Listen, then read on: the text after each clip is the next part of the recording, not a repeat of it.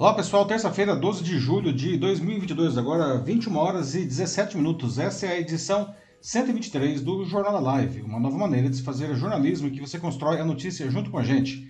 Eu sou Paulo Silvestre, consultor de mídia, cultura e transformação digital e vou conduzir a conversa, como sempre, comigo, Matheus. E aí pessoal, tudo bem? Boa noite.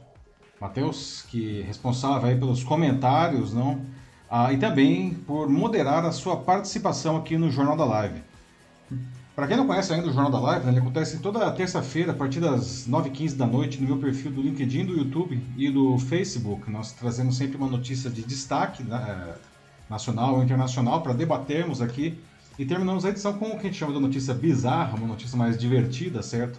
Ah, e nós não queremos aqui simplesmente dar a notícia, a gente vai trazer informações e vocês vão dizendo em tempo real o que vocês acham sobre isso. Daí o Matheus vai pensando aí nas três plataformas, basta você deixar os comentários na plataforma da sua preferência, daí ele vai escolhendo aí uh, os seus comentários e a gente vai conversando em tempo real. A gente quer construir a notícia junto com você. E no dia seguinte, quarta-feira de manhã, uh, o Jornal da Live ele vai gravado como uh, um podcast nas principais plataformas do mercado. Você pode escolher a sua plataforma de podcast preferido.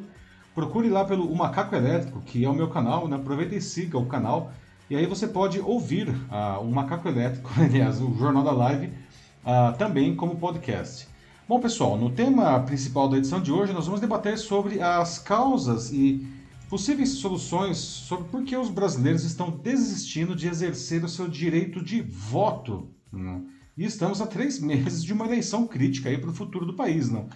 Um levantamento recente indica que a chamada alienação eleitoral passou de 18% para 25% entre 2006 e 2018. Não? E isso inclui a chamada alienação passiva, que é quando o eleitor deixa de comparecer à votação, e a ativa, que é formada pelos votos brancos e nulos. Não? Esse fenômeno não pode ser ignorado. Não? Se a enorme quantidade de votos brancos e nulos nas últimas eleições escancararam que nenhum dos candidatos agradavam, a crescente abstenção demonstra algo ainda mais grave, que é a perda de esperança não, de melhorar o país pelo seu voto. Não, e isso fica ainda mais grave quando se observa que o fenômeno é ainda mais forte entre os jovens. Não. Porque o brasileiro está votando cada vez menos. Não. O voto, afinal, perdeu seu valor. Não que problemas a alienação eleitoral pode causar, pessoal? E o que vocês sugerem, o que pode ser feito para melhorar esse quadro? E, como sempre, não encerrando a edição, a nossa notícia bizarra de hoje, e veja só, a Disney está prestes a perder os direitos autorais sobre o seu mais importante personagem, o camundongo Mickey Mouse. É, é isso mesmo que você ouviu, tá? Mas isso acontecerá apenas com a primeira versão do personagem mais clássico da sua primeira aparição no curta O Vapor Willie, ou Steamboat Willie, no, que foi lá em 1 de outubro de 1928, não. Porque é, para todas as outras versões aí do Mickey, não, a Disney evidentemente continua sendo a dona, não. Mas afinal, né, é, por que, que isso vai acontecer? Né? Quais são os impactos para a Disney, não? Você conhece algum outro personagem incrível que já esteja em domínio público, não? E, e o que, que, isso pode significar para cada um de nós? Não? Vamos ter um debate bastante curioso nesse final aí. Bom, mas é, vamos começar então agora sim os debates aqui da edição 123 do, do Jornal da Live, tá? Como já foi adiantado, hoje a gente vai começar falando sobre o crescente desinteresse dos brasileiros em votar, não? E não é pouca coisa, porque isso coloca a democracia brasileira em alerta amarelo. Não? O sinal de algo não vai bem, não, veio de um levantamento feito pelo Instituto Votorantim, com dados da Justiça Eleitoral, que indica que o brasileiro está perdendo o interesse em escolher seus governantes pelo voto. Não? Ora, as bolas, não. o voto é a ferramenta máxima da democracia, de qualquer democracia. Não? Se as pessoas não virem valor nele, o sistema ele desmorona, na verdade. Não? E esse fenômeno né, tem um nome que é de alienação eleitoral. Não?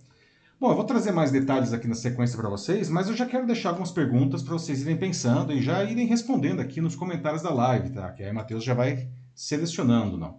Gente, por que o brasileiro está votando cada vez menos? Né? O voto, afinal de contas, ele perdeu o valor dele, não?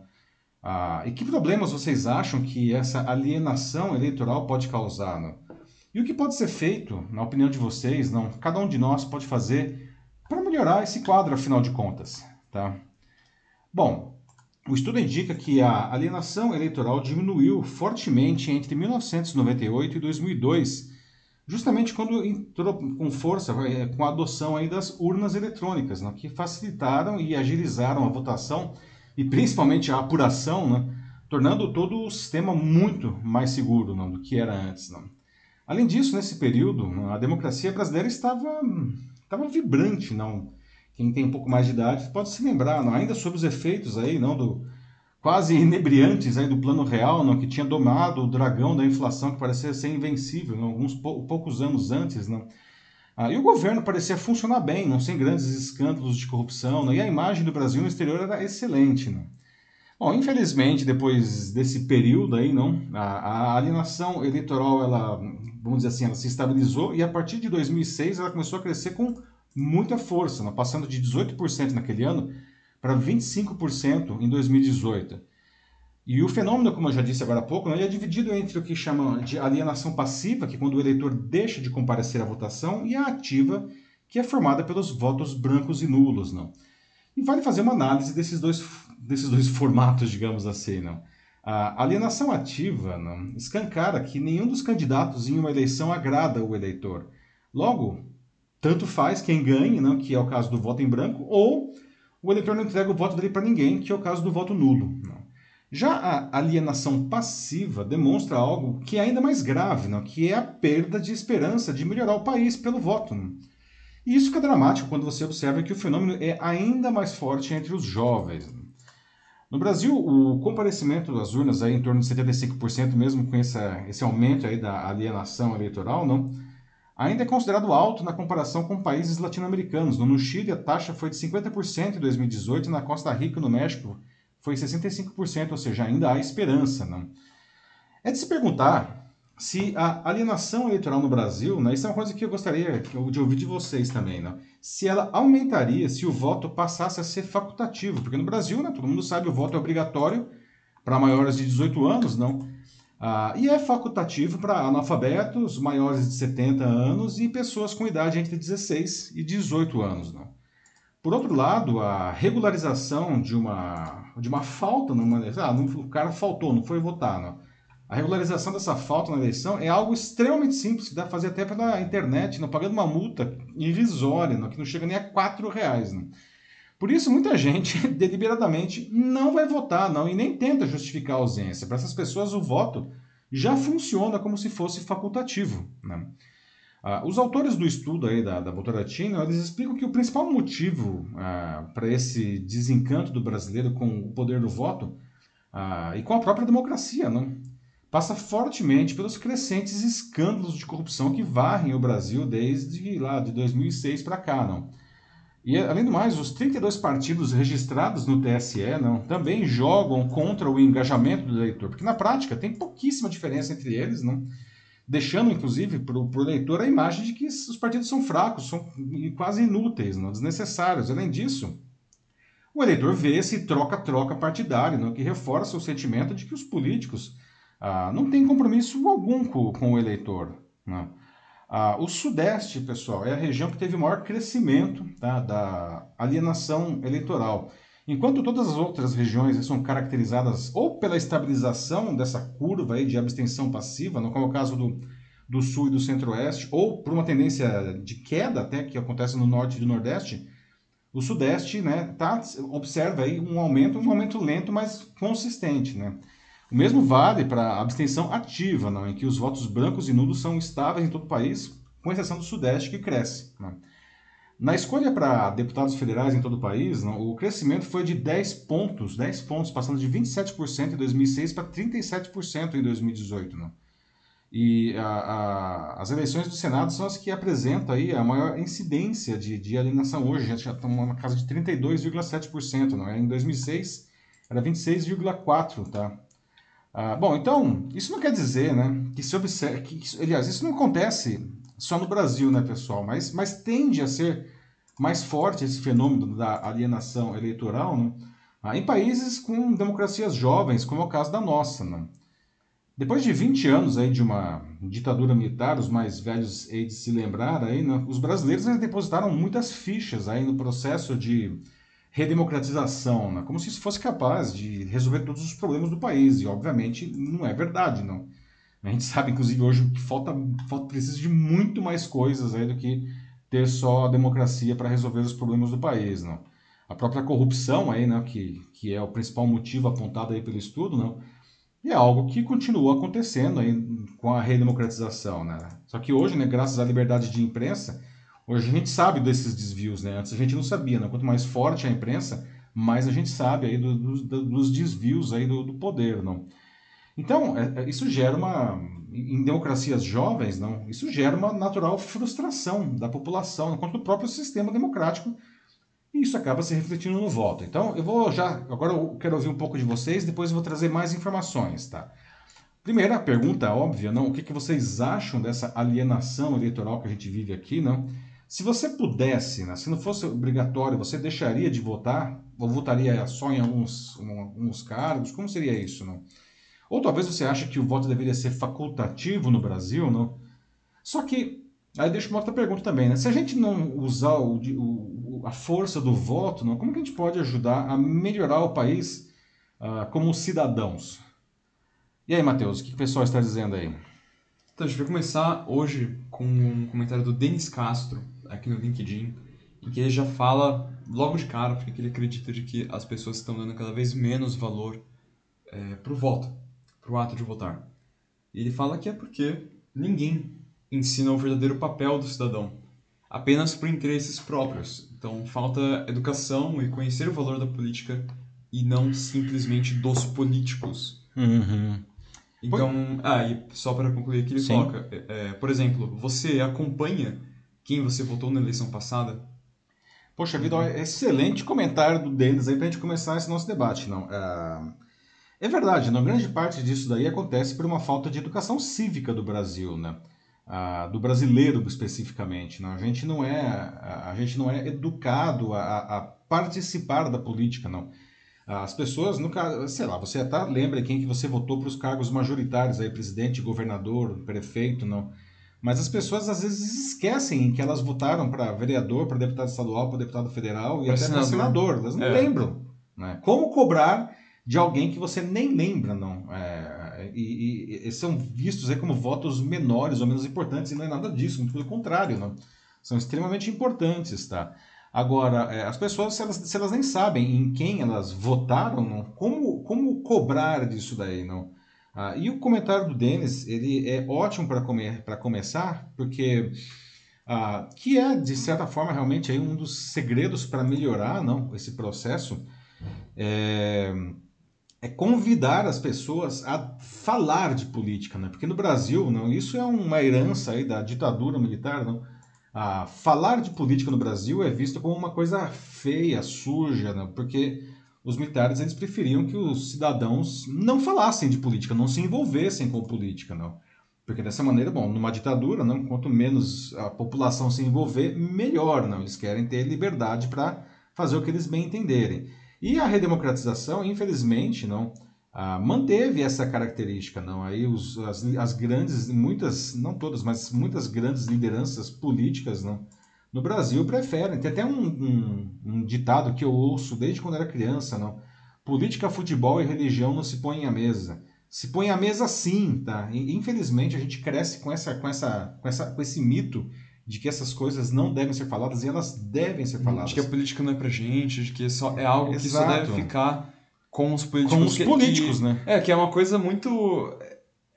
É bem ruim, né? Porque é, é uma ideia de que simplesmente, ok, eu vou jogar isso aqui na, na mão dessas pessoas porque eles vão resolver. Mas a gente tem vários exemplos né, ao longo da, da nossa história recente de que você joga isso na mão deles e eles não resolvem. Na verdade, não bem resolvem, longe disso. Não, pelo contrário, eles uhum. querem garantir o deles. E nós estamos vendo isso nesse momento, né? E os desmandos aí, nos conchavos entre o executivo e o legislativo lá em Brasília, que é um negócio assustador, não.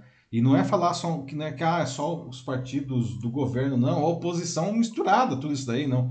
Nós temos aí a chamada PEC Kamikaze, não, ah, que a oposição votou em peso a favor, em favor dessa, dessa PEC aí, não, que é um negócio que é uma afronta à Constituição, não uma compra escancarada de votos. E aí você fala, poxa vida, não.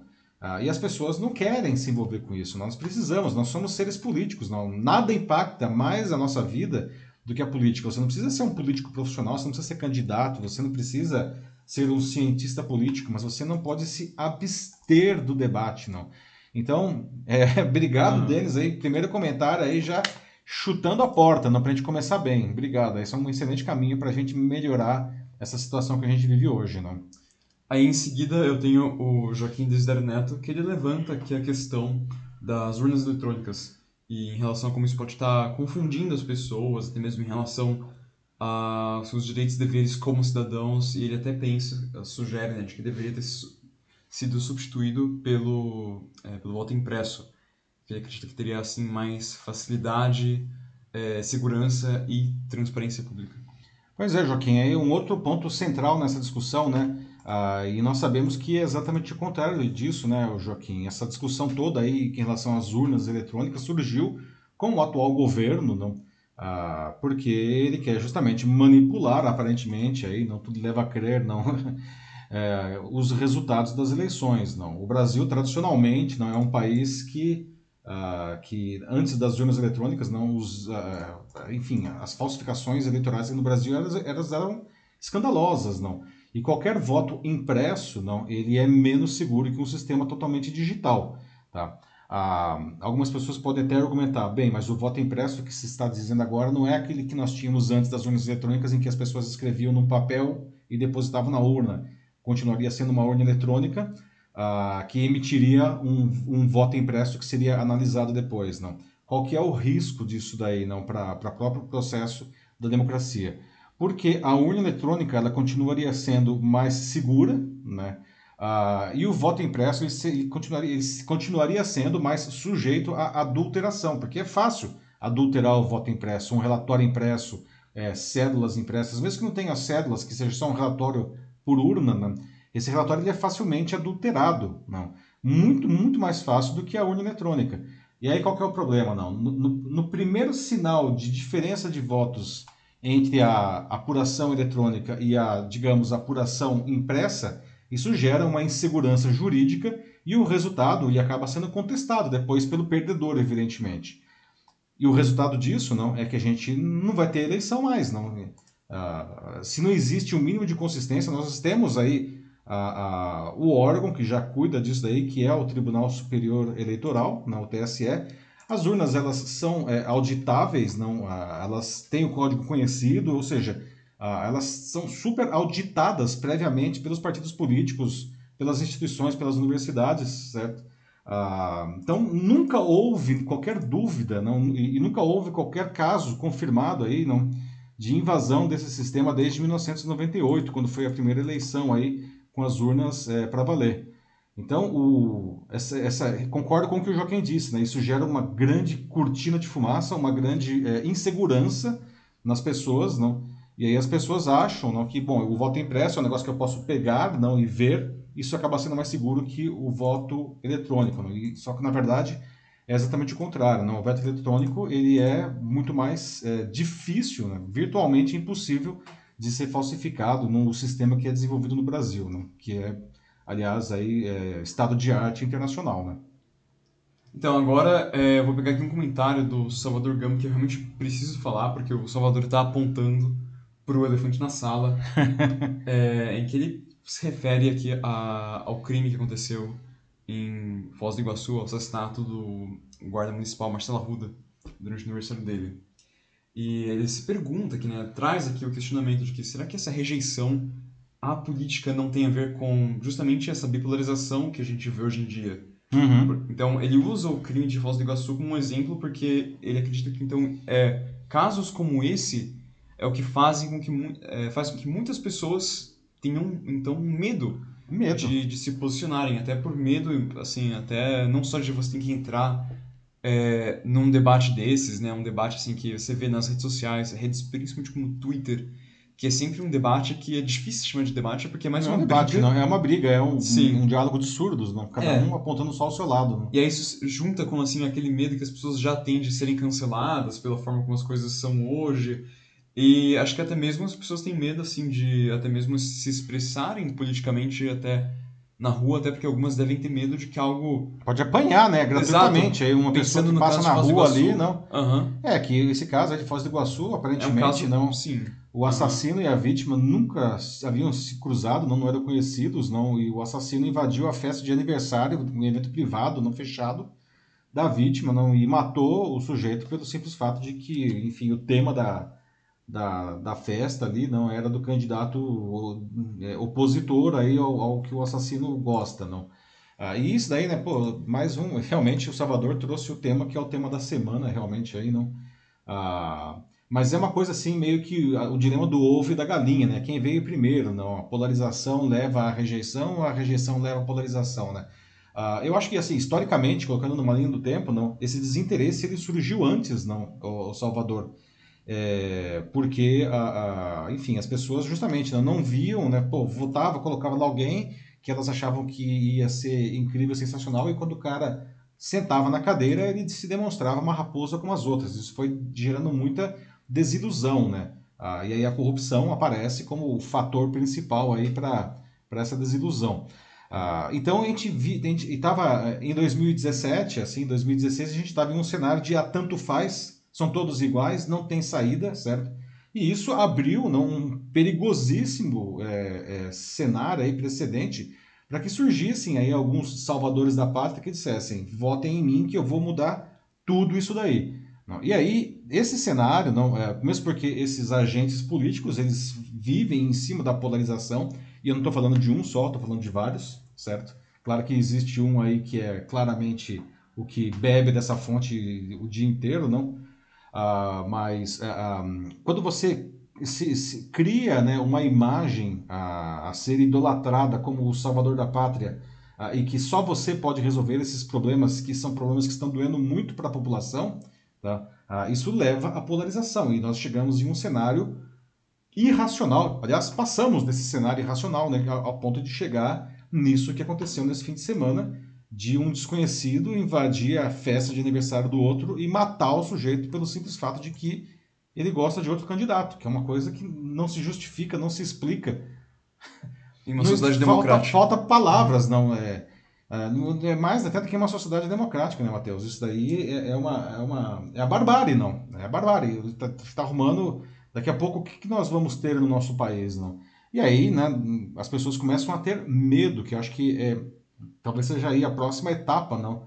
Passamos aí, não, por essa desesperança, não, e a gente pode passar a ter medo, não? E isso seria aí realmente para jogar uma pá de cal na democracia. né? As pessoas têm medo de expressar a sua opinião, né? E até nas redes sociais a gente vê muito isso, não? Se você estiver vendo aqui no LinkedIn, o LinkedIn, né? é- é, por mais que eu traga um debate assim como esse que a gente está fazendo aqui agora, um debate construtivo com pontos de vista diferentes, tá?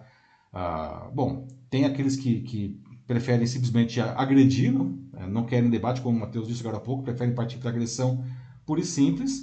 Tem aqueles que falam, é, você não deveria falar de política no LinkedIn, porque no LinkedIn, aliás, essas pessoas falam, ninguém deve falar de política em lugar nenhum. Né? Aquela história lá, né? Política, futebol, religião não se põe à mesa, e muito menos nas redes sociais. E, de novo, a gente precisa pôr, né? E, e o debate é uma coisa construtiva, é uma coisa com respeito, certo? Ah, porque é dessa maneira, não, ah, que a gente melhora o país, não? Então, em Salvador aí, não, trazendo um ponto chave desse momento. Aí agora sim também, mais uma vez voltando para aquelas palavras-chave dessa é, discussão, uma delas sendo a corrupção, que é algo que tanto o Rangel Matos quanto o Jonathan Almeida Moraes falam aqui, de que essa descrença na classe política vem desses sucessivos escândalos de corrupção que a gente andou vendo é, nesses últimos anos, acho que inclusive 2013 foi um ano bem emblemático por conta É, disso. nós tivemos aí as, foi aquela as marchas, né? lá d'água. Da, da, É, as jornadas de junho. jornadas de junho lá, né? Aham. E o Jonathan, ele vai aqui um pouco, um pouco além também, porque fala de que a, a maioria da população também acha a política que, por natureza, ela é algo muito, muito maçante, algo chato, e aí por isso não se interessam. E aí que vem aquele erro, né? Porque aí hoje, eu falo o quê? A gente vê pessoas que perdem horas em redes sociais e sequer se interessam em ler alguma matéria relacionada à política. Pois Porque é. justamente é isso que acontece, porque como é, é um negócio chato, tu fala, ah, ok, vou deixar os políticos resolverem então. Eu vou deixar. É, isso é muito ruim, porque você tá. Quando você aceita isso, você tá jogando fora uh, o seu senso crítico, a sua própria consciência. Você está deixando que uma outra pessoa tome as, pense por você, as não. decisões Mais por do que você. isso, pense decida, por você. decida a sua vida, não? Porque a política decide a nossa vida, não? E o que o Jonathan fala, assim, perdem horas na rede social sem ler alguma matéria. Isso é muito grave, porque aí, quando essas pessoas tomam uma decisão, falam, beleza, então agora, ó, vocês votaram em mim, eu represento vocês, então agora eu quero que vocês venham aqui e defendam meu nome, que vocês façam isso, isso, isso, isso. Façam isso plantando bananeira, porque eu tô dizendo que é o melhor. E com as pessoas que estão ali debatendo, né, brigando, sem talvez nem saber, né, não sabendo o contexto total daquilo, só seguindo isso como, enfim, como, como Pois só é. estão falando para fazer. Aí, É, Aham. é, pois é, não, dois ótimos comentários aí de novo do Jonathan e do Rangel, né? E a, a corrupção realmente está no centro desse negócio, não? Desse, dessa desesperança, não? Ah, mesmo porque não, ah, os- quando a, a corrupção ela começou a ficar mais forte, não? Era justamente em um governo que se, pro, que, que se propunha a ser um governo eh, do povo e que é um governo eh, pautado pela, pela moralidade da, da- na coisa pública, não? E aí nós vemos, não? E aí graças inclusive ao trabalho da imprensa, não? De demonstrar aí os desmandos, não? Os desvios, é, uma corrupção gigantesca surgindo, não? Você puxa um fio e cai um elefante, não? Ah, e aí não, a, a população se, se desencanta. E isso daí é um círculo vicioso, infelizmente, não? Porque quanto mais a população se desencanta, né, é justamente a, a alienação eleitoral que a gente está discutindo aqui agora, não? Quanto mais a população se desencanta, mais ela terceiriza todas as decisões, ela não quer prestar atenção em nada, ela não quer saber de política, e isso permite que quem estiver no poder, qualquer que seja o partido, isso não é de direita, é de esquerda, isso é o que nós vemos no Brasil, não?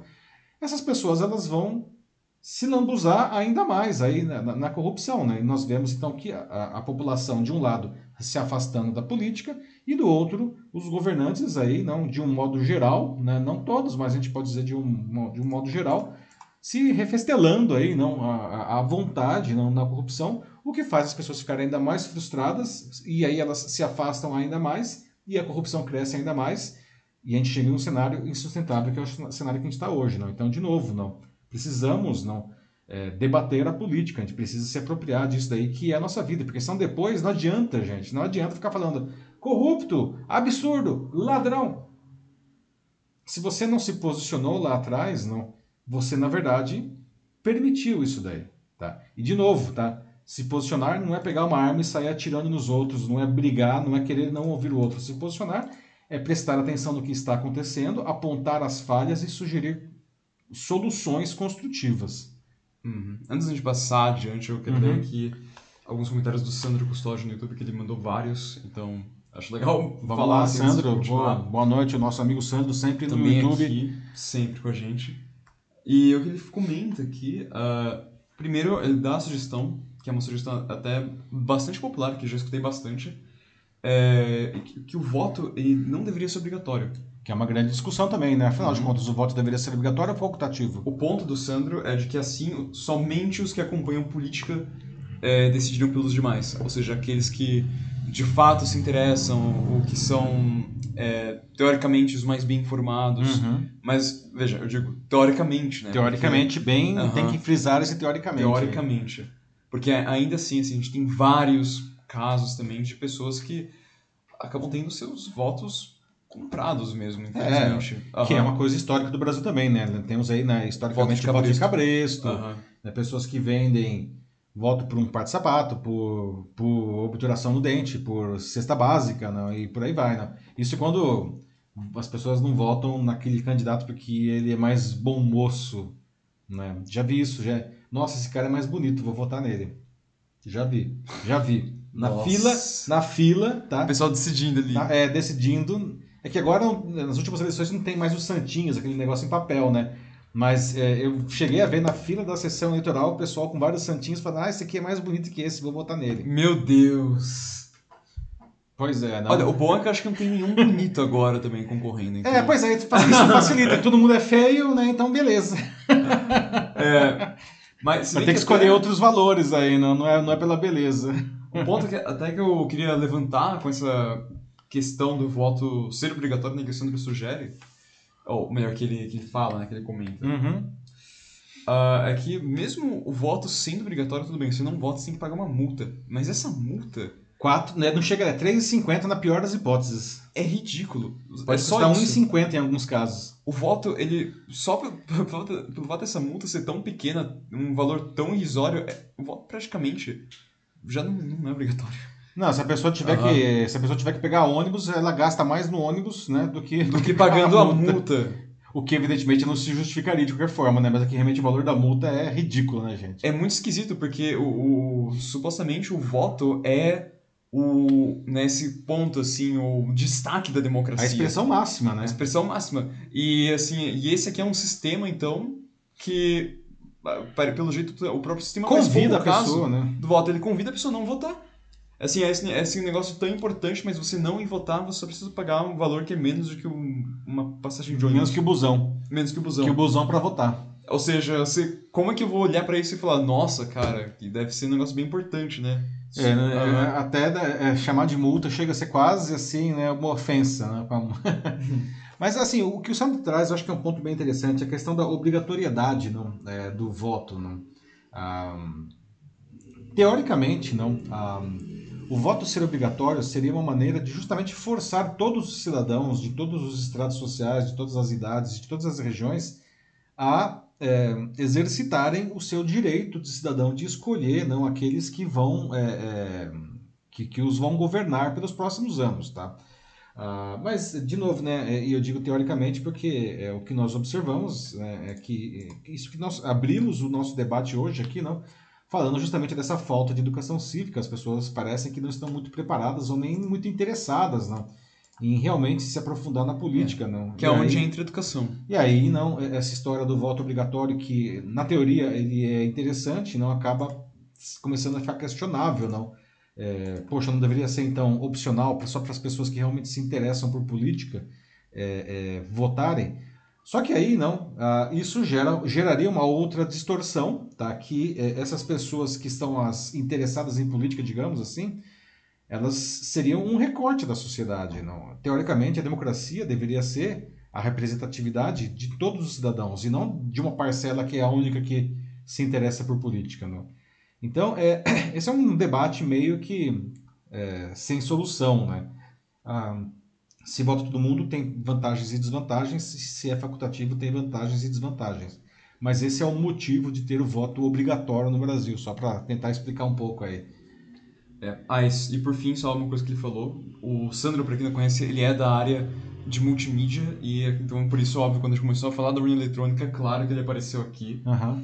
E em defesa da, da urna, porque ele até comenta de um ponto assim que aparece bastante é, do pessoal que defende o, o voto impresso, e porque eles dizem de que as urnas poderiam ser hackeadas e que dessa maneira o resultado seria alterado até mesmo de, de, última hora, então seria algo absurdo. Mas o Sandro vem aqui e ele diz que isso não, não faz sentido, porque a urna, na realidade, como ele fala, é, não tem como ser invadida no dia da eleição pelo simples fato dela ser offline. É, Não tem exatamente. nenhuma Ela não está na internet. não. Aham. Não tem nem porta, assim, não tem um- uma, uma porta USB, nada assim, não. Ela, ela realmente ela tá, ela, ela tá apartada do mundo, assim, não. Ela trafega tudo por uma rede fechada, proprietária da, do TSE, e isso só no momento da, enfim, quando encerra a, a, a, a eleição, daí o presidente da mesa, da sessão, não, ele emite um relatório, veja, existe um relatório que é emitido, certo? Com a, com a, é, com- onde são computados os votos, veja, então já existe aí um voto impresso, não? Que é esse relatório, não? E aí a, a- essa, essa informação é, é consolidada da urna é transferida para o servidor do TSE por uma rede fechada, não existe nenhum contato com a internet ainda, como o Sandro muito bem coloca, não? Acho que agora dá pra continuar um pouco, depois Tá. eu recupero outras aqui. Ok, então vamos lá. Mais informações, pessoal, que eu queria trazer aqui para vocês. Não. De volta na pesquisa aí da- do, do Instituto Votorantim, não. Eles trazem uma outra coisa importante também, não. O nível educacional não, ainda é a variável que mais fortemente relacionada aí com o, o comparecimento às urnas. Não. Os eleitores com educação nível superior completo, eles votam até três vezes mais que aqueles que têm apenas o ensino primário. O que não, isso está em linha com aquilo com que o Denis trouxe logo no começo, é uma questão talvez aí de educação cívica, não. Pessoal aí, é, é, não, não, quer dizer que eles sejam melhores que os outros, mas eles talvez tenham um pouco mais de consciência, até mesmo por, pelos anos aí né, na, na, escola, então eles votam três vezes mais, né? Além disso, os jovens de até 24 anos são os eleitores que acumulam maiores índices de não comparecimento às urnas, não. Os que votam mais são os adultos entre 45 e 59, né? Então tem uma questão da idade também aí, né? É. Em março desse ano, o total de eleitores entre 16 e 17 anos chegou ao menor patamar em três décadas, não? E é, tanto que Daí o, TSE não, e, e outras organizações, é, artistas, part, alguns partidos políticos não fizeram campanhas para incentivar não, o, o, o voto é, e até o alistamento aí, não, eleitoral do, dos jovens a partir de 16 anos. Não? E o resultado de janeiro a abril não, desse ano, o Brasil aí recebeu não, mais de 2 milhões de novos eleitores nessa faixa etária de 16 a 18 anos. Então, Sim. deu certo aí essa campanha pelo voto do mais jovem. Não? Gostaria de ouvir de vocês agora as sugestões para melhorar esse quadro. Trouxemos aqui, fizemos até agora um panorama dele aí, não? Até já trouxemos algumas sugestões, mas, gente, precisamos melhorar isso daí, não? Ou seja, o que a gente pode fazer para que o brasileiro não apenas vote mais, como também veja o valor crucial do seu voto para o seu futuro próprio individual e do país, não? O que a gente pode fazer para melhorar o nível dos políticos? Porque parece que esse não é o grande problema. Não? As pessoas não querem votar nos políticos porque eles falam nenhum deles presta, mas e aí? Né? É, então, como que a gente faz? Então, a gente precisa reverter essa questão aí, não? Dos políticos ruins, não? Que ninguém merece o nosso voto, não? Outra coisa que eu quero trazer aqui também, tá? É, a gente tem que é, parar, não? com esse hábito de olhar não, é, é, para o nosso candidato que a gente votou, que a gente gosta, e achar que o, o voto nele é uma carta branca para ele fazer o que ele bem entender. Não é, né? Como já alguém trouxe aqui, não me lembro agora, desculpa quem foi, tá? É, acho que foi o Denis mesmo. É, o candidato ele foi eleito, você tem que ficar de olho nele, Sim, tem que ficar Denis. cobrando. Aliás, não, a gente precisa saber como cobrar. Essa história de voto ser transformado em carta branca, isso é uma aberração política. Tá? Você vota e aí motiva mais para você ficar em cima do cara para ver se ele realmente está cumprindo tudo que ele falou. Porque se ele não cumpriu, ele, ele te enganou, não, ele te traiu. Não vota mais nesse cara, então, né? Ah, outra coisa muito importante para ser destacado nesse caso, não, aliás, um agravante seríssimo, não?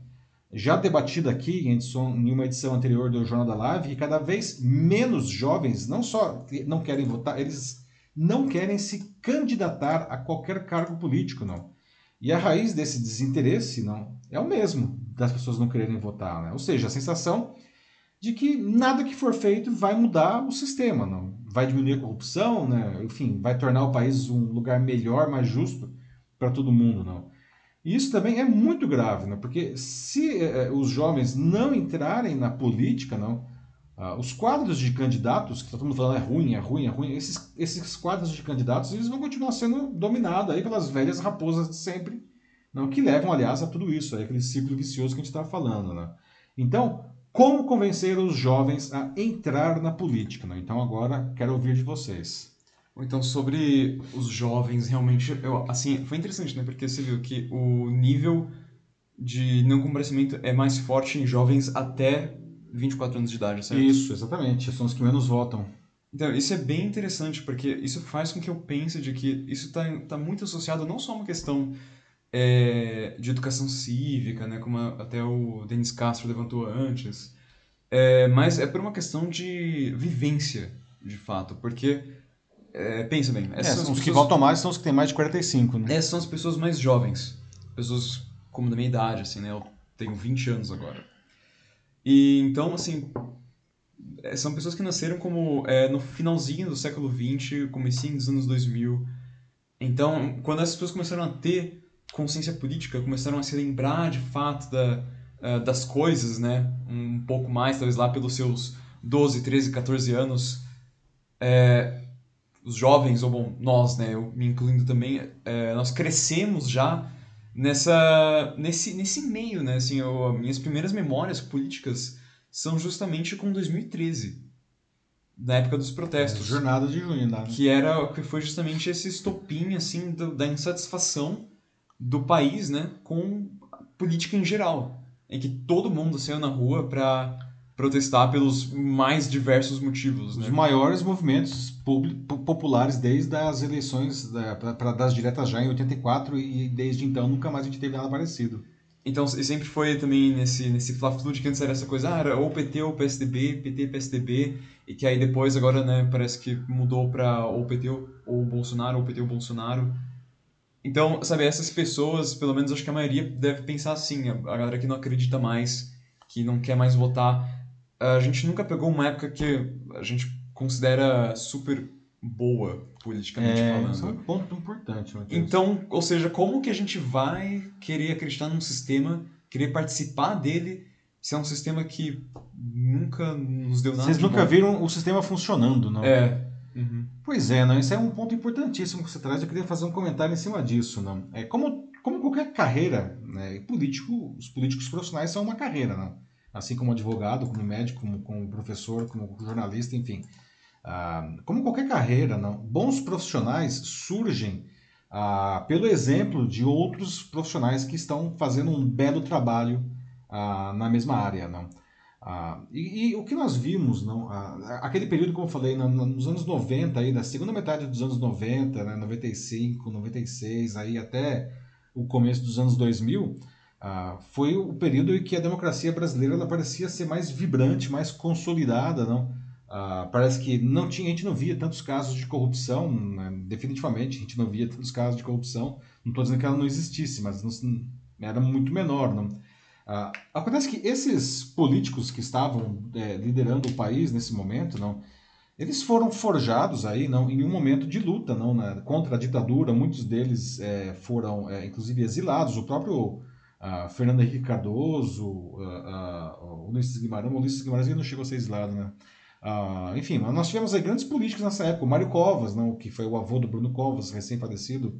Uh, Franco Montoro. Né, eram políticos é, que inspiravam as pessoas não, a querer fazer uma boa política. Não.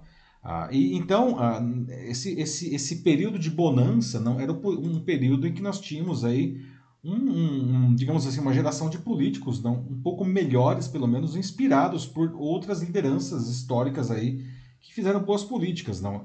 Infelizmente, a coisa começou a se deteriorar de lá para cá, não, e nós começamos a ver muitos maus exemplos de políticos, não, ah, que geram uma, novas levas de, de pessoas que querem entrar na, na no sistema, acabar só para se dar bem no final das contas, não. Então nós precisamos de alguma maneira nessa roda ela está virando não com muita força do lado contrário, está virando para trás, não. A gente tem que parar essa roda e começar, de alguma maneira, fazer ela virar para frente, não?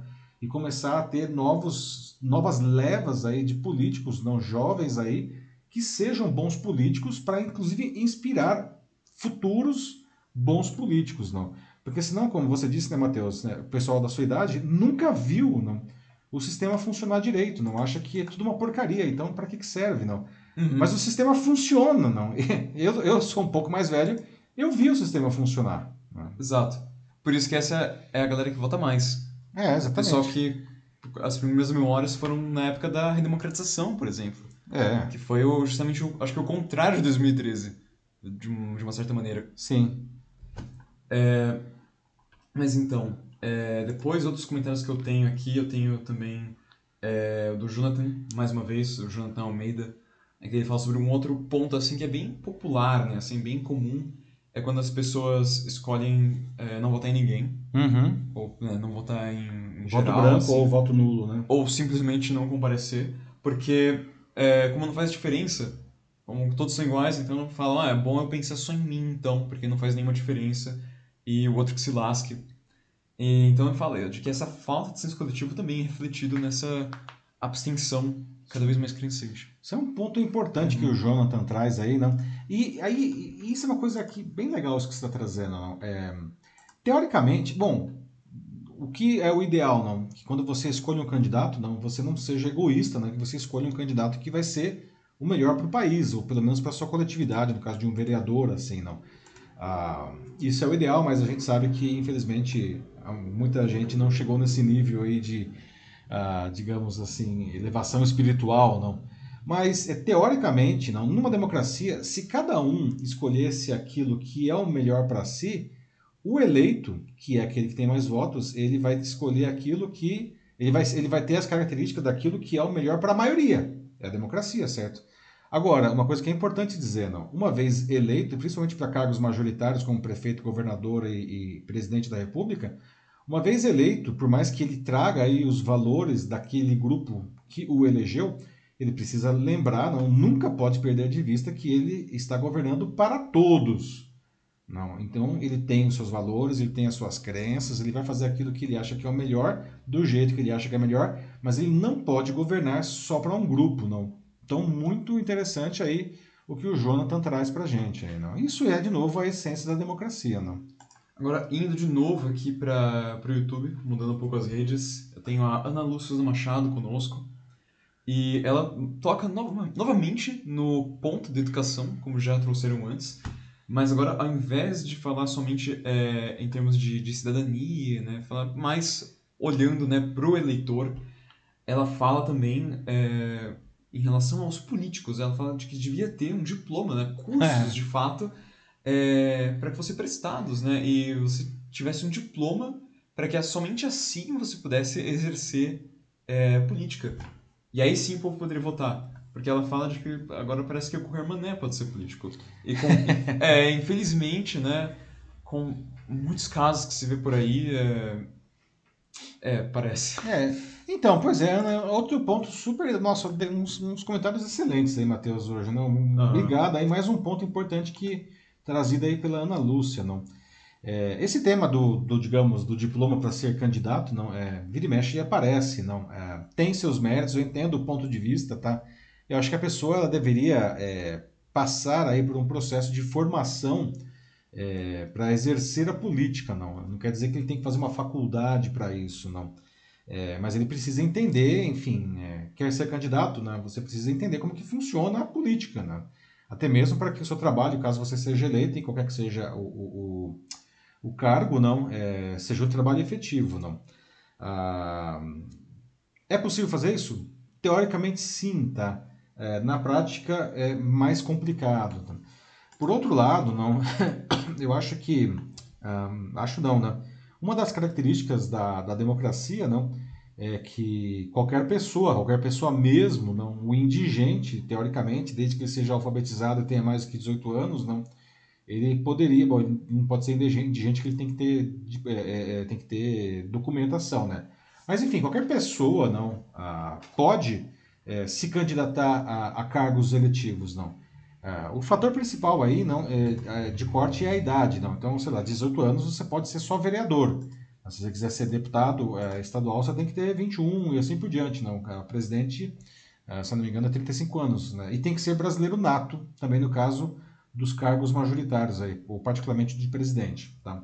Acho que governador também. Sim. Governador também. É. Então, é, isso, né, é, eu acho legítimo, porque, a, de novo, a democracia é a soma, é, é, ou melhor dizendo, é a média da sociedade, não?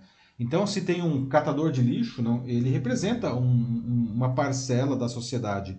E ele pode e deve se candidatar. E se ele tiver votos suficientes, ele deve uh, se eleger né? e, deve, e deve assumir uh, o, o, aquilo que para o que ele se candidatou. Ele é um representante da sociedade, certo? Agora, é, então, talvez o diploma ainda, talvez não existe, não, deve, não devesse existir aí, não, é, até por uma questão de viabilidade disso daí, não, é, não deveria existir essa, essa formação é, durante a, a, a a, no momento da candidatura, né, porque é muito candidato e talvez não fosse viável, mas todos aqueles que fossem eleitos, não, entre o momento da eleição e assumir o, o cargo, que são dois meses aí, não, eles deveriam ser obrigados a passar por um intensivão de política não. Mas enfim, são ideias, são sugestões, isso que a Ana trouxe sempre aparece também, né? Poxa vida, não, esses caras são despreparados, não. Deveriam ser preparados, realmente. Depois eu tenho o Renato Almeida, também trazendo educação como ponto, é, falando que é a base de tudo, e como exemplo ele até traz aqui o Japão pós-Segunda Guerra. Uhum. É interessante ele trazer o Japão, porque eles também é, tiveram uma tragédia. Oh, pois é, outro assunto, o assassinato do Shinzo Abe. Né? Sim, o ex-primeiro-ministro, o primeiro-ministro que ficou por mais tempo no cargo, né, na história do Japão. É.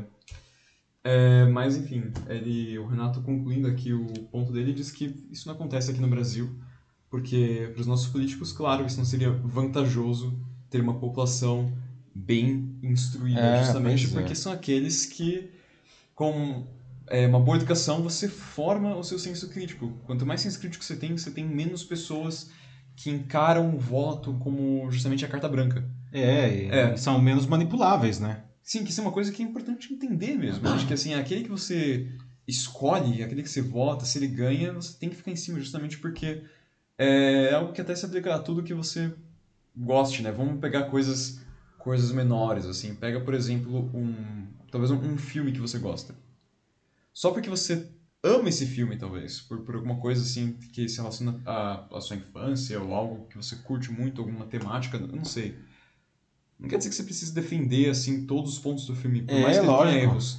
Eu acho que na verdade o ato de criticar é, algo que você ama é, é muito mais, é, acho que Até demonstra mais amor, Nobre, porque você sim. está querendo melhorar você aquilo, quer que isso né? seja melhor. É, então criticar é super importante. É meio que assim, então esse comentário do Renato, até né? do Renato, assim, ele se junta até com o do Gilberto Mello, que ele também fala, assim, no, nos termos de curral eleitoral, que é justamente, é, é bem emblemático, porque é como parece que vários, a maioria dos políticos, eles enxergam seus leitores, né, que até é um termo que fica sendo solto aí por aí, né, de gado, isso, gado, aquilo, Uhum. e até ele fala do, do voto impresso, que ele diz que ele acredita que é só uma bandeira para justificar uma clara intervenção É lógico. no processo eleitoral. Exatamente, Gilberto. Não.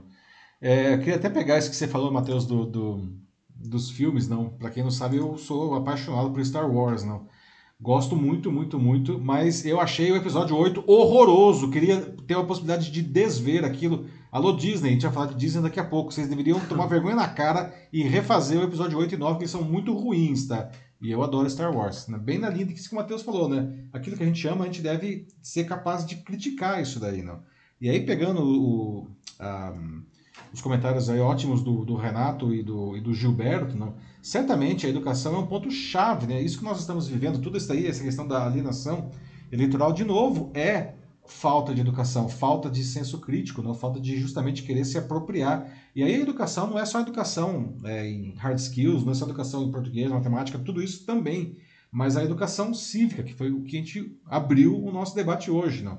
A gente precisa saber não, como que funciona a política e nós precisamos entender que a gente faz parte disso, não? E nós precisamos ah, estar de olho aí nos nossos, no- no- em quem a gente elegeu, né? O, o- o Renato trouxe a questão do Japão, né?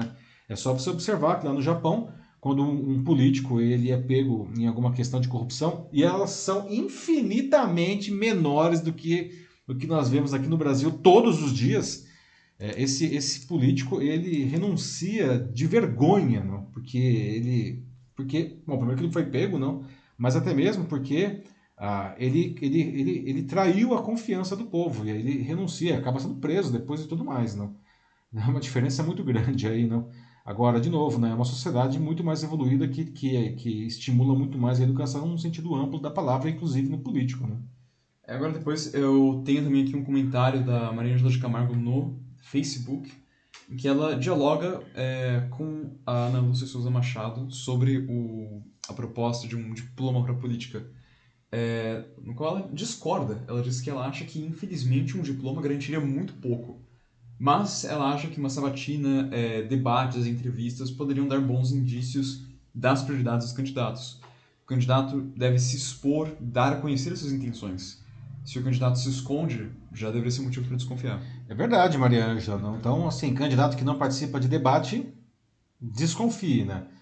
Tem que participar de debate, tem que expor, tem que, ser, tem que ter boas ideias. E o debate é interessante porque você vai ser, inclusive, contraposto com os seus adversários de campanha, mas também você vai ser contraposto aí por pessoas qualificadas, aí, jornalistas que vão fazer perguntas impertinentes, porém necessárias e que devem ser respondidas. Né? Dessa maneira, não o, o, candidato ele pode ser mais bem avaliado não é, é, pela população né? então um candidato que se elege sem participar de debates né? não dá né boa coisa não vai sair disso daí não é, a questão aí fica não é realmente para os candidatos aí dos votos proporcionais aí não vereador deputado federal estadual senador não não tem espaço não senador até tem poucos candidatos, mas imagine deputado, não tem literalmente milhares de candidatos no Brasil inteiro, não. Não dá para ter debate disso daí, não. Ah, mas aí talvez, não. É, é, aí volta a questão que a gente estava falando agora há pouco com a Ana Lúcia, né? O sujeito se elegeu, tem que passar aí por um intensivão para pelo menos não saber é, o que, que é a plenária. que, que para que, que ela serve e como que ele se posiciona ali, não? Porque a gente, a gente vê umas coisas que realmente é show de horror, não? E entender também qual é o trabalho dele, não? Porque os caras, eles se elegem aí deputado, ele não sabe nem o que ele tem que fazer. Não, ele, ele, ele chega lá, não, fala, nossa, não sei, eu não sou político, eu não sei o que eu tenho que fazer aqui, vou descobrir agora. Não, não é assim, né? Tem que ter aí uma, uma preparação, né? Pelo menos entre aqueles que foram eleitos. Não tem tempo, tem dois meses para fazer o intensivão, aí dá para aprender muita coisa. Depois tem um comentário aqui do Jonathan, que ele volta para a temática dos jovens também. E ele fala assim, de que os jovens precisam fazer a lição de casa, que vai muito além da educação que seus pais fornecem. É preciso despertar o senso do bem-querer, como as empresas sempre buscam de melhoria contínua. E que a... Melhoria contínua, boa, Sim. gostei. E que a política precisa ser encarada como uma prova que é obrigatória para passar de ano, como se sua vida é, e de sua futura família dependesse disso. Aliás, não é só a sua, que, que tá, tá na reta, né? É da, de toda a nação. É verdade. Então, né? mais uma vez, é, fala em fortalecer a educação. E assim, eu acredito de que, uh, por mais que os níveis né, de desinteresse sejam bem altos, uh, enfim, a campanha bem sucedida do TSE, né, de para chamar né, novos eleitores, para que eles... É, rendeu pelo menos aí, tiraram o título, acho que isso é muito bem-vindo. E, e, de fato, teve um movimento bem grande nas redes sociais, então, assim, dizer que é, foi só uma, uma marolinha, assim, é, é vender por muito pouco mesmo. É. Realmente teve um efeito e acho que tem, sim, jovens que, por mais que também acho que não, não conhecem justamente esse, nunca não tem uma memória muito boa desse sistema, tem aqueles que, que realmente estão tentando caminhar com um pouco mais de, acho que de esperança mesmo. de esperança, né? Para tentar mudar isso. Mas o problema é que, assim, para aqueles que já estão no desse lado assim aqueles que já estão mais para lá assim que já estão desacreditados é, deve ter alguma outra abordagem mesmo que seria acho que realmente pela educação porque acho é. que chegar para alguém para o cara que já está lá embaixo e falar assim ainda mais de que isso é uma é uma obrigação é verdade eu acho que o cara não vai encarar isso muito bem por mais hum. que seja a coisa certa ele não deve ser obrigado ele deve ser é. explicado ele deve poxa vida tem sentido isso daí né? bom muito bom o comentário do Jonathan aí, né? de novo né gente é, a gente precisa dos jovens, e não só votando, não, mas também se candidatando. A gente precisa renovar os quadros da política, não está muito envelhecida e muita raposa velha aí, não, que tá, estão aí não se esbaldando aí não, na, na, nas verbas públicas, o que está uhum. levando a essa desilusão, essa desesperança. É, e muitos que assim tem um, um, debate, assim, uma, uma conversa que já não, não se aplica mais a Pois é, não, um debate, ah. um debate envelhecido, né? Uns argumentos envelhecidos, né, Matheus? Né? Que Sim. você fala, poxa vida, né? essa pessoa aí ela precisa renovar aí esse, eh, a visão de mundo, inclusive, né? É, mas, enfim, eles falam ainda pro, pro público deles, porque, enfim, se eles estão lá é porque realmente tem. Então, mas será alguém, que é o público né? deles mesmo, Matheus? Porque é, é, é, eu acho que é o público que eles acham que é deles. E, e quando não é, não, eles forçam essa polarização para que justamente as pessoas não é, é elas ao invés de elas olharem assim elas começam a olhar de uma maneira cada vez mais estreita não e aí é, o sujeito o político ele acaba moldando não uma parcela da população para pensar daquele jeito como se aquilo fosse a única opção. E na verdade Sim. é o contrário não a gente precisa abrir a mente das pessoas e não fechar. Que é um problema político muito sério né? Porque no final é, independente de quem votou em você por qual partido você concorreu assim como é que você chegou no, no seu cargo o fato é de que no momento que você já está ali, assim, você tem que cumprir com, com o seu dever, você não pode simplesmente escolher governar apenas para aqueles que votaram em você. Quem falei agora há pouco, não? Você, é. uma vez eleito, você tem os seus valores, você tem as suas crenças, mas você tem que lembrar que você agora governa para todo mundo, mesmo aqueles que odeiam você. Uhum. Se você não gosta disso, você não deveria estar ocupando esse cargo. É, é algo que infelizmente a gente não vê hoje. É, infelizmente mesmo, né? uhum. né? Muito uma pena muito grande, não? É. E aí, mais algum comentário ou partimos para o próximo assunto? Uh, tem mais um aqui. Vamos lá, então. É da Maria Ângela de Camargo. Esse pode ser o derradeiro. Então vamos lá, Maria Ângela no Facebook. Isso aí. Ela diz que os adultos também precisam fazer lição de casa. Então, respondendo aqui o comentário do Jonathan, ela diz que é, é, nós, se referindo aos adultos, é, teríamos que arrumar modos de agregar os jovens é, e acordá-los para essas questões. De outro modo, é, vamos continuar falhando miseravelmente como a ciência falha na comunicação com a sociedade. Então, você acaba entrando nesse ciclo vicioso, assim. Se a geração anterior não sabe como passar é. essa, essas lições né, para os mais jovens, então você só vai estar criando uma nova geração de adultos que também não vão saber como passar isso adiante para outra geração, porque eles mesmos nunca tiveram isso. Exatamente. Mais um excelente comentário da Maria Ângela, que é uma educadora né, de mão cheia aí, para quem não conhece, já tive aí a possibilidade de trabalhar com ela, posso dizer isso, não. Realmente, é, até uma criança, não, é, desde, desde uma criança até um adulto, não, nós aprendemos pelo exemplo, não. Nós precisamos dar bons exemplos aí para os mais jovens, para que eles entendam, talvez, já que eles não tiveram a oportunidade de vivenciar alguma coisa melhor, não, eles, para que eles possam entender, não, que é, por que que isso funciona, como funciona, não, e dessa maneira, não, eles possam ser, ocupar esse espaço do voto, não, e ocupar também o espaço das candidaturas. Precisamos, precisamos, precisamos de pessoas jovens ocupando candidaturas políticas aí para renovar esses quadros, não? Porque de novo, não, é, é, essas pessoas são as que vão formar no, futuros bons políticos, não? A gente precisa reverter essa roda aí que ela está virando hoje muito errado, no sentido muito errado, não?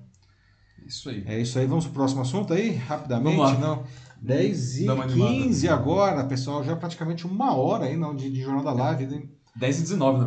10 e 19, não. É verdade, uhum. 10 e 19, desculpa. É, aliás, não, muito obrigado aí, não. É, esse aqui é um tema mais denso, não, mas muito obrigado pelo alto nível aí da, dos comentários, não. Lembrando que nem sempre às vezes a gente consegue ler tudo, não, mas todos os comentários eles são lidos depois. Eu, eu leio todos eles individualmente, tá?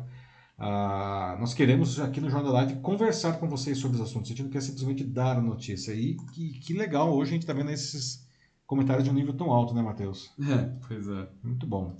Bom, pessoal, como sempre, encerrando a edição, a nossa notícia bizarra de hoje. E vejam só, a Disney está prestes a perder os direitos autorais sobre o seu mais importante personagem, o Mickey Mouse. Não. E é isso mesmo que você ouviu, né? Mas isso vai acontecer apenas com a primeira versão do personagem, aquele mais clássico lá, da primeira aparição dele, que foi em um curta-metragem em preto e branco ainda chamada é, Steamboat Willie, ou Vapor Willie em português, né? que veio a, a, foi publicado no dia 1 de outubro de 1928. Né?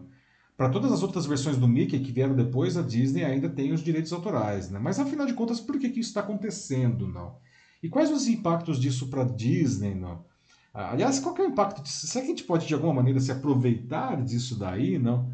Você conhece algum outro personagem, aliás, assim, importante que, que já está em, em, domínio público, não? Bom, veja só, pessoal. Esse é o Mickey Mouse em questão, né, que está prestes a entrar em domínio público, não? Ele está aí pilotando o Vapor Willy, o Steamboat Willy, não? Talvez você já tenha visto, inclusive, esse desenho aí no YouTube, não? Mesmo na TV, não? Aliás, se você não viu, faça isso. Coloca aí o Vapor Willy ou o Steamboat Willy no, no YouTube, não? É, vale a pena ver, nem que seja como uma curiosidade histórica, não, para ver como que a narrativa ah, e os traços das animações mudaram dramaticamente, não? Nesses quase 100 anos, não. Bom, esse Mickey né, também aparece, veja só, é, hoje, né, nas produções da Disney, nas, naquelas vinhetas de abertura, quando vai começar ah, o, o filme ou a série, não, esse, esse, esse Mickey ele aparece até assobiando, né? enfim.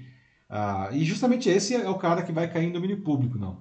Como? Por quê? Não? Porque segundo a lei dos direitos autorais dos Estados Unidos, não, obras artísticas e personagens entram em domínio público, ou seja, os direitos autorais dos criadores expiram, não, depois de 95 anos do seu lançamento. E essa primeira versão do Mickey Mouse vai atingir isso em 2023. E aí, por conta disso, a Walt Disney Company vai perder não, a proteção dos direitos não, que detém sobre esse personagem a partir de 1 de janeiro de 2024, não. E aí com isso, os artistas, os fãs, outras empresas, qualquer um vai poder usar esse Mickey aí como eles bem entenderem, não. Quer dizer, mais ou menos, tem algumas limitações, não. Ah, o Mickey ele passou por diversas transformações ao longo dos anos, não. Ah, essa daí, como eu falei, é a única que vai entrar em domínio público. Então, é, as outras não pode fazer, tá? Ah, outra coisa, tá? É, é, as pessoas elas vão poder usar o, o Mickey Mouse original, esse daí, para criar suas próprias histórias com o personagem. Mas se elas fizerem isso de uma maneira que lembre de alguma, a, a, a Disney, faça uma, uma, remissão à Disney, aí não, daí a empresa pode processar pelo uso da marca dela. Obviamente, não existem outros personagens clássicos que já entraram em domínio público e graças a isso ganharam novas interpretações, né? algumas, aliás, bem diferentes da original. Né? É o caso do fofíssimo Ursinho Pooh, né? que é mais velho que o Mickey Mouse, não. É verdade. Também pertence à Disney, não entrou em domínio público em janeiro desse ano agora. Né? O personagem ele é de 1926, não? de um conto do A.A. Mini, né? completou 95 anos em 2021. E veja só, não? o que, que aconteceu? Com a perda dessa exclusividade da empresa, o Ursinho Pooh já estrelou produções de outras empresas, inclusive um filme de terror é. chamado uhum. Winnie the Pooh Blood and Honey. Né? É. Ele deve estrear ainda nesse ano, tá? Ele vai mostrar o Ursinho Pooh como um serial killer. Veja só, né? que beleza. O Ursinho Nossa. Pooh né, com aquela vozinha fofa e o pote de mel, na verdade, ele é um serial killer. Eu sempre desconfiei disso daí. Agora tá aí a prova. É, não, realmente, serial killer. Realmente não perderam tempo, né? No momento que ele caiu no domínio público já. Pois é, não. A primeira coisa. Ah, não, filme de terror, óbvio, óbvio. Claro, uhum. não. O Ursinho Poo tem tudo a ver com filme de terror, né? Uhum. tem vários outros personagens. Um outro personagem, veja só, super conhecido, não? Sherlock Holmes, não? Criado aí pelo Sir Arthur Conan Doyle, né? Ah, já está em domínio público, não? Ah, é, porque ele, enfim, é mais antigo ainda, não? E aliás, graças a isso a gente vê um monte de filmes, um monte de séries super legais aí, não? Ah, com o Sherlock Holmes, tá claramente identificado. É o Sherlock Holmes, eles fazem modificações e beleza, não? Sherlock Holmes nos dias de hoje, não? Então, o que, que vocês acham dessa história, gente? Não, não, os primeiros Mickey Mouse e Ursinho Pooh não são mais exclusivos da Disney, não? E aí podendo fazer o que quiser com isso daí, né? Uh, uh... Aliás, uma coisa que a gente precisa dizer também aqui, né? a própria Disney se aproveita fortemente do conceito de domínio público. Não? Ela construiu, aliás, o império dela em cima de domínio público. Não basta citar, não sei se o nosso amigo Denis Castro ainda está nos assistindo, não? Sim. Um, ele sempre gosta de citar os contos dos irmãos Green, né? que foram usados e abusados aí pela Disney para transformar não, em grandes sucessos. Não? Só para citar alguns desses contos dos irmãos Grimm que viraram princesas da Disney, não? Branca de Neve, Cinderela, Bela Adormecida, Chapeuzinho Vermelho, Rapunzel e por aí vai. Pequena Sereia, tudo isso aí é conto dos irmãos Grimm. E a Disney usou isso daí, né? claro que eles fez uma, deram uma super suavizada, porque os contos eles eram meio sinistros, assim, é. originais, né? Uhum não dava para as criancinhas assistirem Isso. lá. O da Bela Adormecida é particularmente, acho que talvez o mais perturbador. Nossa, tem muitos. Na né? Cinderela lá, não, que as, que as irmãs cortavam os dedos para enfiar o pé no sapatinho, né? Umas coisas meio bizarras. É, é os irmãos Greens eram meio, eram meio sinistros. Mata né? também a madrasta dela. É, não dá para passar isso na Disney, né? Mas enfim, a Disney bebeu dessa fonte aí para fazer as suas, a sua versão fofa, não? Ah, então eu queria saber agora, não? Como que vocês veem? Aliás, alguém aqui, alguém aqui gostaria pronto para fazer aí uma produção com o Mickey Mouse? Né? Como que seria o, o Mickey Mouse aí na, na, na, sua ideia? O que vocês fariam se vocês pudessem, não? E aí, Matheus, que pessoal, o pessoal está se manifestando aí já? Sim, então, começando aqui, o Sandro, ele, ele aparece já, só pra gente falar de Disney, ele já começa a spamar aqui nos comentários do YouTube, ué, existiu um episódio 8? Existiu um episódio 8? oh, quero desver o episódio 8, por favor. Mas uh, aí depois tem o Susan Machado, que ela pergunta, nossa, como assim? Ah, pera. É, ah, é aquele lá que tem cara de louco. Ah, não vai fazer falta então. Boa. Mas. Alguém tem alguma sugestão aí? Depois tem aqui o, o Denis Castro também. Ah, o Denis está aí conosco. Sim. Em que ele diz que a Disney percebeu essa perda né, de vários personagens que eles vão ter. Ele cita também o exemplo do, do Popeye Popeye, 1919, a gente olhou hoje, né, Matheus? De quando Sim. que é o Popeye, né? 1919. O Denis ah, Castro, é. que é cineasta, pra quem não sabe, né, gente? Ah, mas, então, voltando ao ponto da Disney, ele fala de que, justamente pensando nessa perda de personagens que eles vão ter, inevitavelmente, é, fala que é isso que fez com que eles comprassem é, Lucasfilms, Marvel e Fox, para que dessa forma eles aumentem o repertório de personagens deles. É, pois é, né? Pensaram bem. Na Disney faz negócio, né, o Dennis? Eles mandam muito bem nessa parte de negócio. Mas eu queria ainda muito desver o episódio 8, né? O dado Star Wars que eles compraram e não, não estragaram! Estragaram! Alô, George Lucas, por favor, o que, que você fez? Ai, ai. não, Matheus, o que você faria com o Mickey Mouse, hein? Nossa, não faço ideia. Não faço ideia. Eu tava porque- pensando, sabe? Assim, eu, eu acho que eu faria um Mickey Mouse cyberpunk, assim, um negócio na época da vitoriana, assim, com a tecnologia vitoriana, não sei. Eu... Outra coisa que eu tava pensando também, que poderia fazer um Mickey Mouse, não, tipo, Mickey Mouse Dr. Frankenstein, não? Ele criar um outro Mickey lá, um monstro, juntando pedaços de Mickeys, assim, não? Acho que isso aí seria uma coisa que. Acho que o ursinho Poo do mal lá me, me inspirou. É, Sei lá, assim, eu tô meio que na, na mesma vibe que o Jonathan. Em que ele fala de que ele vai fazer um desenho agora, mas o difícil seria desenhar certo. eu não consigo, não consigo, Jonathan. É, Mas você pode ser o roteirista, Jonathan, e aí você passa, É, passa para um, outra pessoa desenhar. Eu, se depender de eu desenhar também, lascou, né? Vai ficar aparecendo aí, né? O meu Mickey Mouse vai ficar parecendo o Cebolinha velho lá naquele. Depois eu tenho ah, quem mais? Ah, o Sandro, que fala de que dessa forma só a Disney que vai ter ter um parque completo de personagens daqui a pouco. Verdade. É, é, os caras, eles são um império, né? Não tem jeito, não. Os caras realmente, eles sabem fazer negócio, né? Eles, eles estragaram o Star Wars aí, umas coisas... Mas fizeram coisas legais também, fizeram Mandalorian, né? O, o Dennis também aí, que, que acompanha aí a Disney Plus, né? Mandalorian, Obi-Wan, né? De, o Dennis. Fizeram coisas boas também. Até aquela animação lá, como que chamava mesmo? É, Rebels. Rebels. Gostei. Rebels É. achei bem legal também.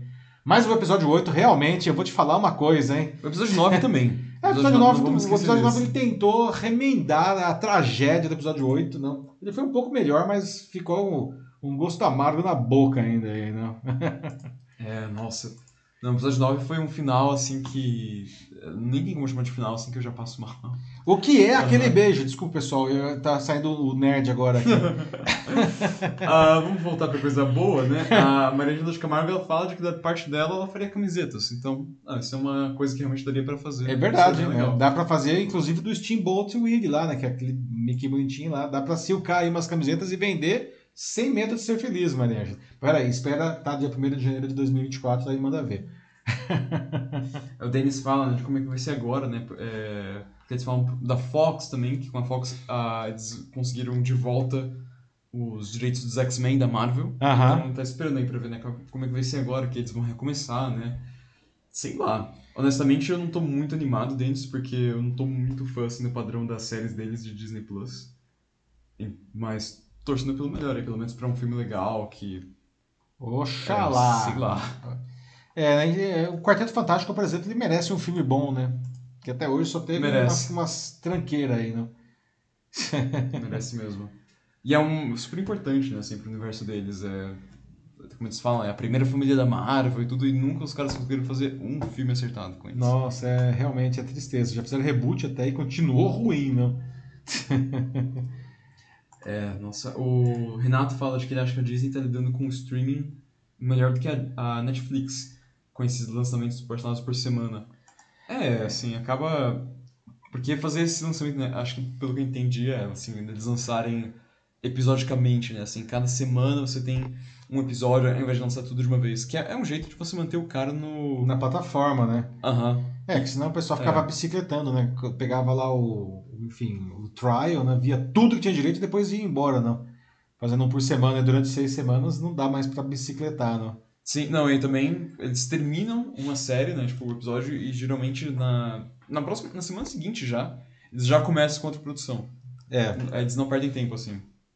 Mas é um ritmo, assim, de produção que eu fico imaginando animal, né, pra eles É. manterem isso. Ah, mas é a Disney, né? Sendo que a Disney é piece of cake, né? É, eu, eu acho que assim, do, do streaming, inclusive a Netflix ela consegue ter mais produção do que, do que a Disney, né? Em volume, né? Talvez não em qualidade, enfim, né? mas em volume. Se bem que a, Disney, a Netflix faz umas coisas muito, muito legais também, né? Mas o Renato traz uma coisa interessante, essa coisa de lançar todo a série de uma vez só ou ficar fazendo. é, a Disney Plus está fazendo escola, né? A Amazon Prime Video fez isso com The Boys dessa vez, não? Sim. Essa temporada. Uhum. E a própria Netflix tá, algumas coisas, ela tá lançando um negócio escalonado, assim, né? Eu particularmente achei horrível, porque eu gosto de pegar e ver de uma vez tudo, né? Mas, É, assim, era uma coisa... mas é um modelo de negócios, né? bem, bem recente, né? Acho que foi com Stranger Things, né? Que eles É, lançaram pois é. duas... Como se fossem dois pacotes da quarta temporada, né? É, exatamente. Aham. Que é um, aliás, um negócio que é, bombou, né? Muito bem. Eu acho que é isso aí. É isso. Pessoal, Olha só, né? Rendeu o papo hoje, e aliás, rendeu não só na quantidade, mas na qualidade. Não? 10 e 32 aqui. Não? Eu queria agradecer muito de novo a presença de todos aqui, mesmo que você tenha só assistido, tá? Mas principalmente para quem é, deixou aqui seus comentários, de novo, nem sempre dá para a gente ler tudo, tá? Mas eu leio todos depois, então por favor comentem, tá? Mesmo se você estiver vendo gravado aqui a live tá? ou do, do podcast, deixe seus comentários que eles vão ser lidos. Ah, porque é isso que a gente quer aqui no Jornal Live, a gente quer conversar com vocês. Então, muito obrigado novamente pela participação de todos aí de alto nível hoje nesse tema denso e tão importante né, para todo mundo. E é isso, bom resto de semana e a gente se vê novamente na terça da semana que vem, às 9h15 da noite, no LinkedIn, no YouTube e no Facebook. Pessoal, um grande abraço. Tchau, tchau. Mas é isso aí, pessoal. Muito obrigado pelo debate de hoje, todo mundo que participou, todo mundo que assistiu. E é isso aí. Chamem os outros para a próxima também. E tenham uma boa semana. Se cuidem e até lá. Tchau, tchau.